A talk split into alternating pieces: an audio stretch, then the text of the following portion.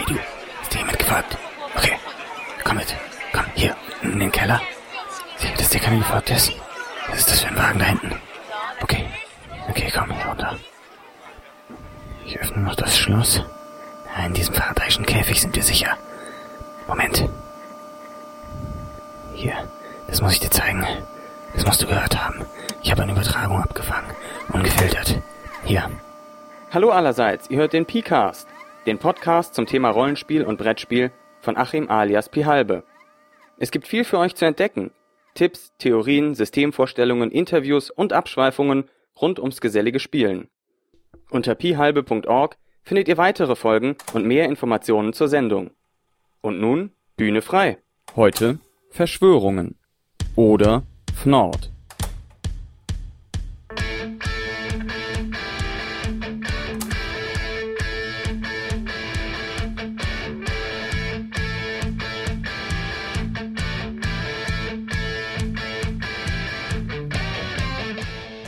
Analogspieler.de, die Portalseite für alle Podcasts rund ums nicht elektronische Spielen. Es ist Sonntag, der 3. Oktober 2011, 20 Jahre deutsche Einheit. Wow. So, heute soll es um etwas gehen, was tatsächlich irgendwo am Rande auch mit der deutschen Einheit zu tun hat, nämlich um Verschwörungen. Und zwar soll es hier gehen darum, wie man ein Verschwörungsabenteuer leitet und was man dabei beachten sollte. Ich selbst habe schon das eine oder andere Mal Verschwörungsabenteuer geleitet. Tatsächlich war GURPS Illuminati, das sich mit Verschwörungen befasst, das erste Nicht-DSA-Rollenspielbuch, das ich erworben hatte und hat sozusagen den Meilenstein in eine größere Rollenspielwelt für mich gelegt. Deswegen bin ich Verschwörungsabenteuern irgendwie immer ein bisschen verbunden. Fangen wir erstmal an mit den Randparametern, die man, wenn man jetzt sich überlegt, oh, ich möchte ein Verschwörungsabenteuer machen, was muss man dabei beachten?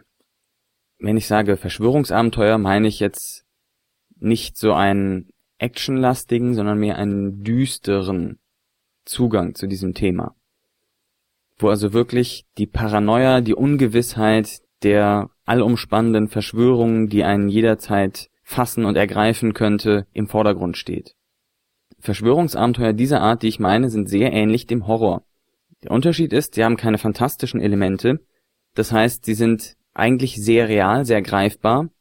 Am besten spielt man direkt in der Jetztzeit oder in den 80ern, die sich irgendwie dafür anbieten. Dann fehlt also dieser ganze, dieses fantastische, dieser Kitsch des klassischen Monster-Horrors. Dafür hat man sozusagen knallharte Realität, die meiner Ansicht nach das Verschwörungsrollenspiel noch wesentlich bedrohlicher machen als das Horrorrollenspiel, selbst wenn es gut gemacht ist. Das Verschwörungsrollenspiel ist auch ähnlich dem Horrorrollenspiel investigativ. Das heißt, Ziel der Spieler wird es sein, zu versuchen, etwas über diese Verschwörung herauszufinden und zu sehen, wie man dieser entgehen, wie man sie vernichten oder wie man ein Teil von ihr oder sie übernehmen kann. Das sind also hier auch Möglichkeiten, die sich bieten, die sich beim Horrorrollenspiel eigentlich nicht bieten, dass man sich mit dem Übel sozusagen vereint und Teil des Übels wird, als Lösung für den Charakter. Das macht Verschwörungsrollenspiele, finde ich, auch sehr abwechslungsreich, weil es immer diesen Kontrast gibt, diese Entscheidung zwischen will ich zurück in mein Leben, versuche ich ihr zu entkommen oder versuche ich selbst dieser Verschwörung Herr zu werden und werde dadurch ein Teil von ihr. Das finde ich sehr interessant an Verschwörungsabenteuern und ist auch etwas, was, wie ich denke, man eigentlich immer versuchen sollte einzubauen. Etwas blöd an Verschwörungsabenteuern ist, man muss es eigentlich vorher ankündigen. Wenn man sagt, wir spielen einfach Typen in der Jetztwelt, dann wird man sehr schwer Leute finden, die sich dafür bereit erklären, so ein Rollenspiel zu spielen, ohne dass sie jetzt Lunte riechen würden, weil man sich kurz vorher mit Verschwörungstheorien oder so etwas beschäftigt hat. Ist halt, wie auch beim Horror, man muss es eigentlich vorher sagen, wir spielen jetzt Horror, erschafft euch mal einen normalen Charakter, einen normalen Typen von der Straße. Genau dieses Problem hat man bei Verschwörungsrollenspiel eben auch. An sich wäre es zwar netter, wenn man aus heiterem Himmel mit so etwas anfängt, aber das lässt sich in der Regel kaum durchziehen, insbesondere wenn man eben normale Menschen aus dem Jetzt, hier und heute nimmt. Was auch noch wichtig ist für das Setup eines Verschwörungsrollenspiels ist, es ist einfacher mit weniger Spielern, wie beim Horrorrollenspiel. Denn Horror, sowohl durch übernatürliche Elemente als auch durch Verschwörungen, baut immer auf Hilflosigkeit ein bisschen. Natürlich darf es nicht nur Hilflosigkeit sein, dazu später mehr, aber es baut darauf auf Isolation, auf man weiß nicht, wie man vertrauen kann und solche Dinge. Und das ist natürlich einfacher, wenn man weniger Spieler hat. Also ich habe zum Beispiel eine sehr lange Verschwörungskampagne mit einem einzigen Spieler gespielt. Das ging wahnsinnig gut. Das ging über ein halbes Jahr. Wir haben zweimal die Woche gespielt und es war der Hammer. Ich habe auch Verschwörungsabenteuer mit mehr Spielern gespielt.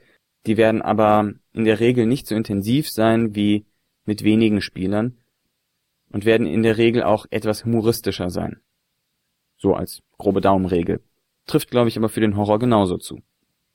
Das Problem mit mehreren Spielern ist auch, dass man die Charaktere ja einbinden muss in diese Geschichte. Das ist bei einem einzelnen Charakter wesentlich leichter als bei mehreren Charakteren. Komme ich auch noch später darauf zu sprechen. Wichtig ist auch, dass man sich bewusst macht, Verschwörungsrollenspiele, Verschwörungsabenteuer haben ein Ende. Die sind irgendwann vorbei. Insbesondere hat auch der Charakter ein Ende. Eine Richtung, in die er sich dann begibt, nachdem das Abenteuer zu Ende ist. Er kann tot sein, er kann ein Teil der Verschwörung sein, er kann vor der Verschwörung geflohen sein oder was auch immer. Wichtig ist aber eben, dass es ein definites Ende gibt, denn die Alternativen sind ja entweder, dass man das Spiel immer weiter spielt, wodurch es irgendwann einfach langweilig wird, oder dass man das Spiel in eine andere Richtung lenkt. Das wiederum birgt aber die Gefahr, dass es die das Verschwörungsspiel, was vorher stattgefunden hat, entwertet. Deswegen denke ich, es ist am besten, wenn man ein klares Ende hat. Das muss ja auch nicht unbedingt ein offensichtliches Ende sein, das kann ja auch etwas ungewiss sein. Man macht jetzt hier den Cut, hier ist das Spiel vorbei und die Leute müssen sich ihren Teil denken, wie bei einer Kurzgeschichte sozusagen. Das, denke ich, wird dem Verschwörungsabenteuer am gerechtesten, falls es dieses Wort gibt. Nun, dann wie fängt man mit einem Verschwörungsabenteuer an? Zum einen, wichtig ist, wenn man sich eine Verschwörung aufbaut, sie sollte irgendwie Sinn ergeben. Wer will was? Wofür existiert diese Verschwörung? Auf welchen Grundprinzipien fußt sie? Warum haben sich die Leute zusammengefunden? Wer hat wen benutzt? Wo kommt die Macht her, mit der diese Verschwörung agiert? Denn eine Verschwörung, die keine Macht hat, ist uninteressant, also müssen wir eine mächtige Verschwörung haben, und Macht kommt nicht aus der Luft. Die andere Geschichte ist, die Spielercharaktere müssen eben in diese Verschwörung verwickelt werden. Das heißt, die Verschwörung muss etwas brauchen, was die Spielercharaktere haben, oder die Verschwörung muss versuchen, die Spielercharaktere loszuwerden. Da für eine mächtige Verschwörung das Loswerden in der Regel recht einfach ist, bietet es sich hier eher an, auf das die Verschwörung will etwas, was der Spielercharakter hat, zurückzugreifen. Sowohl das Loswerden als auch das etwas haben wollen kann auf verschiedenen Dingen fußen, zum Beispiel auf Wissen, das der Charakter hat, also zum Beispiel wissenschaftlicher Natur oder auch Dinge, derer der Charakter Zeuge gewesen ist, oder auch handwerkliche Fähigkeiten oder äh, geistige Fähigkeiten, die der Spielercharakter eben hat. Es kann um Besitz des Spielercharakters gehen, an den die Verschwörung so nicht rankommt. Es kann um die Beziehungen des Spielercharakters gehen, dass die genutzt werden sollen, was nur über den Spielercharakter geht. Es kann auch um die Abstammung der Spielercharaktere gehen. Gerade weil Verschwörungen ja oft historisch verwurzelt sind, kann es sein, dass da eine uralte Ahnenlinie verfolgt wird, die etwas Bestimmtes kann oder die einfach auf den Gründer der Verschwörung zurückgeht oder was auch immer. Das sind unglaublich viele verschiedene Möglichkeiten, die man hat, was die Verschwörung von dem Spielercharakter braucht. Da muss man natürlich gucken, dass man eben einen solchen Grund für die gesamte Gruppe findet. Am besten ist es, wenn die ganze Gruppe durch einen einzelnen Grund angesprochen wird. Das ist am einfachsten. Wenn man sich etwas mehr Komplexität zutraut als Spielleiter, kann man natürlich auch die verschiedenen Charaktere aus verschiedenen Gründen auf die Verschwörung stoßen lassen. Und da wird eben auch wieder ersichtlich, warum es einfacher ist, das Ganze mit einer kleineren Gruppe zu machen. Wichtig ist dann auch der Aktionsraum der Spieler. Man hat jetzt eine Verschwörung, die Verschwörung will etwas von den Spielern. Wie schon bereits gesagt, die Verschwörung, wie auch der Horror lebt, von Hilflosigkeit. Aber das ist nur für zehn Minuten spannend und danach ist es uninteressant, wenn man selber nichts tun kann. Deshalb müssen die Spielercharaktere einen Handlungsspielraum haben. Die Spieler müssen in gewisser Weise Macht gegen die Verschwörung haben. Und das ist wieder einer der Gründe, warum es einfacher ist, wenn die Verschwörung etwas von den Spielern haben will, als wenn die Verschwörung die Spielercharaktere nur loswerden will. Denn wenn die Spielercharaktere etwas haben, was die Verschwörung braucht, dann haben sie auf diese Weise schon mal etwas Macht über die Verschwörung. Im Laufe der Zeit können sie dann Wissen ansammeln, Freunde ansammeln und so weiter, um eben noch mehr Macht über die Verschwörung bekommen, können versuchen, Leute zu verwickeln, die aus der Verschwörung kommen und ähnliches. Es ist wichtig, dass man den Spielern diese Möglichkeiten gibt, an Macht über die Verschwörung zu kommen, denn sonst haben sie keine Möglichkeit, Entscheidungen zu fällen und wirklich bedeutungsvoll zu agieren im Spiel. Und das ist ja das, was die Spieler auf die Dauer bei Stange hält, was sie motiviert, das Spiel weiterzuspielen, dass sie Möglichkeiten haben, etwas zu bewegen. Besonders interessant wird es dann natürlich, wenn die Spieler anfangen können, sich selber eine Art von Verschwörung aufzubauen, die gegen die große Verschwörung agiert oder diese vielleicht sogar unterwandert mit der Zeit. Das sind allerdings etwas, ich sag mal, fortgeschrittenere Themen. Das baut einiges an Komplexität im Spiel auf und man muss sich und die Gruppe fragen, ob die Leute das handhaben können. Was auch wichtig ist, ich habe ja gesagt, Verschwörungen sind investigativ und deshalb lasst die Spielercharaktere oder die Spieler ihre eigenen Schlüsse ziehen. Nimm nicht alles vorweg, hab nicht eine einzelne feste Lösung, die alles erklärt oder so, sondern lasst als Spielleiter Spielraum für die Interpretation von Ereignissen. Das ist ein bisschen Zen-Spielleitung und ihr werdet sehen, dass die Spieler mit so abstrusen und sinistren Theorien ankommen über die Verschwörung und wie, was alles vor sich geht und wie das zusammenhängt und so weiter, viel interessanter und spannender, als ihr euch das vorher ausgedacht habt. Und versucht doch einfach Elemente daraus, nicht unbedingt alles, oder am besten nicht alles, damit die Spieler nicht direkt die Komplettlösung haben, aber übernehmt doch Elemente aus diesen Theorien und baut sie in die Verschwörung ein, soweit es passt. Das macht das Ganze dann viel spannender und die Spieler haben das Gefühl, dass sie irgendwie auf dem richtigen Weg sind. Noch nicht ganz, aber ein bisschen. Und nichts ist frustrierender für die Spieler, als wenn es ein einzelnes Ratespielchen ist. Wenn die Spieler versuchen müssen, genau rauszukriegen, was der Spielleiter sich gedacht hat, als er das Abenteuer entworfen hat. Das ist langweilig und nervtötend. Deshalb geht auf die Theorien der Spieler ein. Denn öfter als nicht erwachsen auch Verschwörungen aus Verschwörungstheorien und nicht umgekehrt. Wenn jetzt im Spiel Ereignisse stattfinden, dann ist es interessant, mehrere Bedeutungsebenen einzubauen. Bedeutungsebenen heißt, auf dem Niveau eines Betrachters von der Straße passiert das eine. Auf dem Niveau eines Insider-Betrachters passiert etwas anderes, also zum Beispiel der Spielercharaktere, und auf dem Niveau eines Betrachters der Verschwörung passiert nochmal etwas anderes. Das gibt dem Ganzen eine gewisse Vielschichtigkeit und lässt die Spieler auch fühlen, dass sie Teil eines speziellen elitären Kreises sind, der sich mit dieser Verschwörung auseinandersetzt.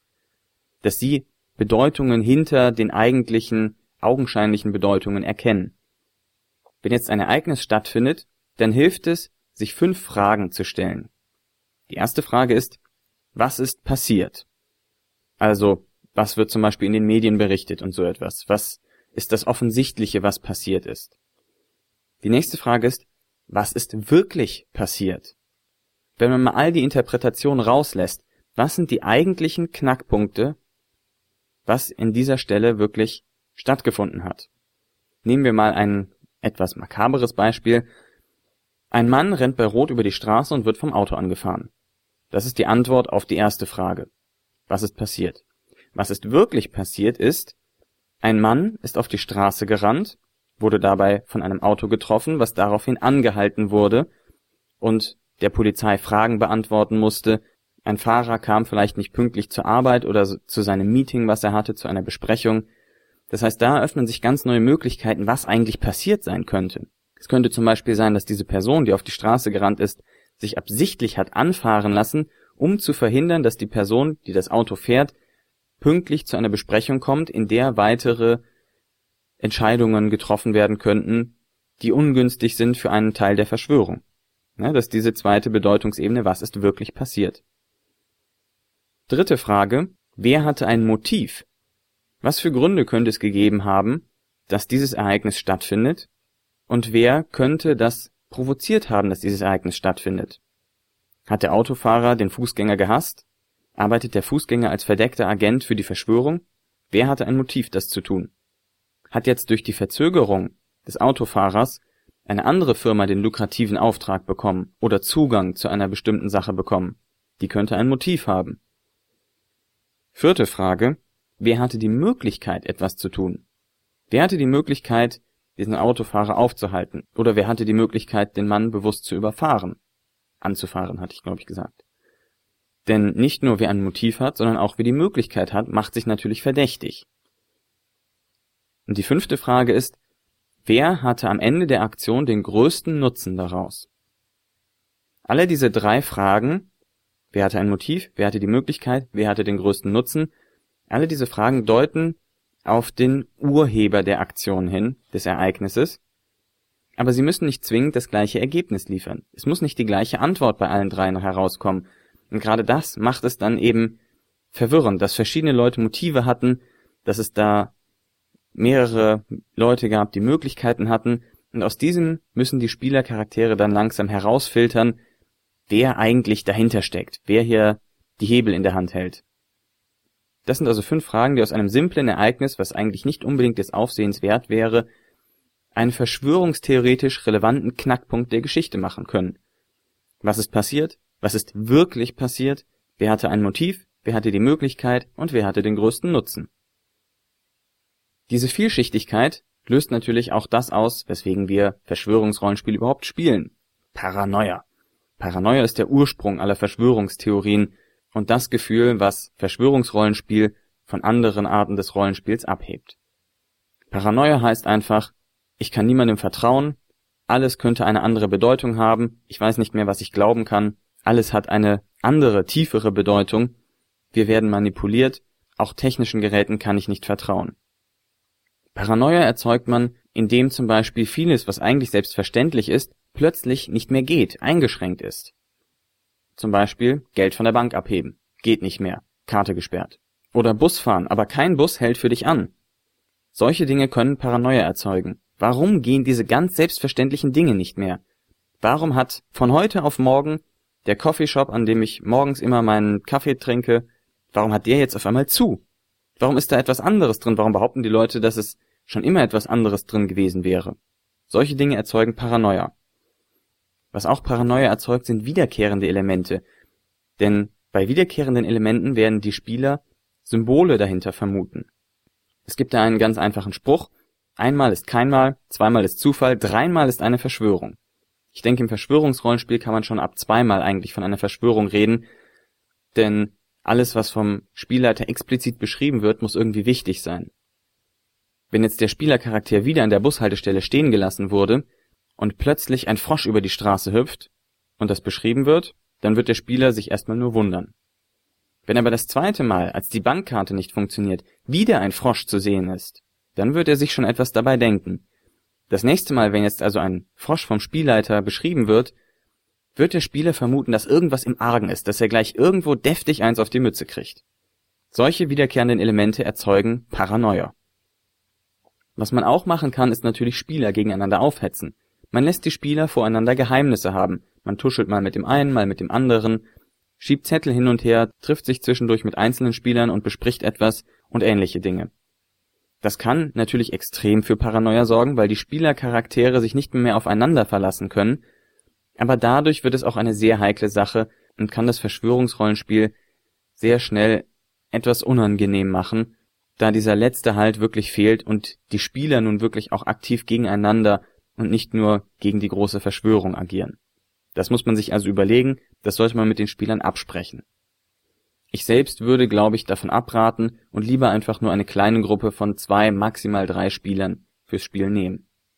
Was natürlich auch zu Paranoia beiträgt, sind grundlose Ereignisse oder scheinbar grundlose Ereignisse, Dinge, die passieren, die vielleicht schrecklich sind, die eine riesige Auswirkung haben können, die aber scheinbar vollkommen ohne Grund oder sogar gegen alle Vernunft stattfinden.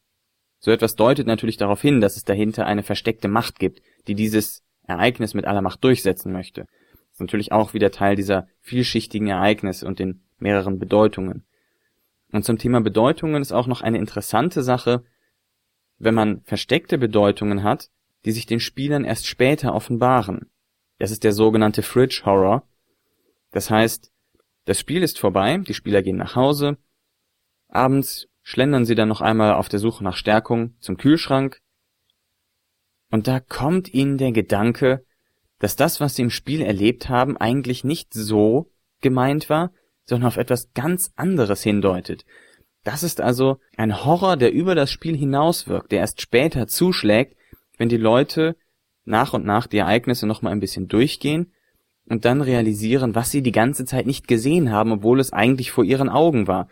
Wenn sie die versteckte Bedeutung der Ereignisse, die wohl möglich schockierend ist, auf einmal später erkennen. Das ist Fridge Horror und das ist, denke ich, mit die höchste Kunst des Verschwörungsrollenspiels, aber auch unglaublich lohnend. Ich glaube, das erzeugt ein Spielgefühl, das man sonst in keiner anderen Art von Rollenspiel haben wird, außer im Verschwörungsrollenspiel. So, damit bin ich jetzt auch endlich am Ende der Folge angelangt. Sie ist ja schon viel länger als eigentlich üblich. Noch ein paar kurze Tipps. Wenn man sich zu Verschwörungen informieren will, gibt es natürlich unglaublich viel Literatur. Ich nenne an der Stelle nur mal ein paar ganz kleine Beispiele. Da gibt es den Film Fletchers Vision. Der ist zwar ein bisschen kitschig und leider mit Mel Gibson, aber es ist trotzdem ein guter Film über Verschwörungen und über Paranoia, den man mal gesehen haben sollte. Im Englischen heißt der Conspiracy Theory, also direkt Verschwörungstheorie. Es gibt natürlich noch ein paar mehr ganz gute Filme zu dem Thema. Noch ein Mainstream-Film, den ich ganz gut fand in der Hinsicht, ist Staatsfeind Nummer 1, Enemy of the State. Eher Underground-Filme, dafür härteres Zeug im Thema auf Verschwörungen, ist sicherlich der Film 23. Also nicht der neue mit Jim Carrey, sondern der alte, deutsche Film. Und der Film Pi, das sind aber beides Filme, die nicht für ganz schwache Nerven sind. Aber wenn man Verschwörungsrollenspiele spielt, ist man vielleicht eh auf so etwas aus. Also es lohnt sich in die beiden Filme mal reinzugucken. Die sind wirklich extrem gut, was Verschwörungstheorien angeht und wie man eben so eine Paranoia erzeugt im Spiel. Wenn man lieber zu Büchern greift, gibt's da auch noch die dreiteilige Illuminatus-Serie, die irgendwann, glaube ich, in den späten 80ern von zwei Autoren des Playboys geschrieben wurde. Ist eine sehr interessante Serie. Ich bin noch nicht ganz durch, aber das ist der Ursprung der populären Verschwörungstheorie. Also zum Beispiel der Ursprung der 23 als Verschwörungssymbol der Discordianer und ähnlicher Verschwörungselemente, die immer wieder auftauchen, wenn man sich andere Literatur anguckt. Und wenn man Rollenspielliteratur nehmen möchte, habe ich leider nicht so viel gute Empfehlungen. Was sehr gut zu lesen ist und was einem auch ein bisschen Eindrücke in die Funktionsweise von Verschwörungen vermittelt und wie man Paranoia aufbaut, dafür kann man GURPS Illuminati lesen. Ist ein GURPS-Buch der dritten Edition, ich weiß nicht, ob es die vierte mittlerweile gibt. Das ist sehr lustig zu lesen, hat sehr viele abgedrehte Elemente, hat aber leider wenig konkrete Hinweise, wie man mit einem Verschwörungsabenteuer umzugehen hat, was die Besonderheiten eines Verschwörungsabenteuers sind. Davon gibt es meiner Ansicht nach ein bisschen zu wenig, aber es ist trotzdem eine sehr gute Inspiration, wenn man sich Quellen von Paranoia ansehen möchte. Jo, und damit bin ich da am Ende der Folge. Ich danke fürs Zuhören, hoffe, ihr habt etwas aus der Folge rausziehen können. Und wir hören voneinander. Bis dann. Tschö. So geht eine weitere Folge des P-Casts zu Ende. Doch halt, ihr seid noch nicht entlassen. Wenn euch diese Folge gefallen oder missfallen hat, ihr etwas zu ergänzen habt oder einfach mitteilungsbedürftig seid, dann zögert nicht. Schreibt mir unter pcast.phalbe.org oder direkt auf meiner Website unter phalbe.org. Vielen Dank fürs Zuhören und bis denne. Die verwendete Musik ist das Stück White Trap von der gleichnamigen Band. Zu finden unter www.whitetrap.de. Dieser Podcast steht unter einer deutschen Creative Commons Namensnennung Weitergabe unter gleichen Bedingungen 3.0 Unported Lizenz. Siehe creativecommons.org.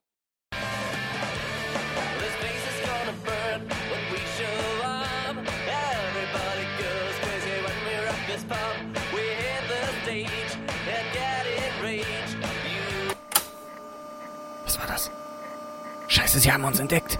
Wir müssen raus hier. Los, los, los, raus hier. Ich habe die Alarmanlage an einen Selbstzerstörungsmechanismus gekoppelt. Wir müssen hier raus. Los!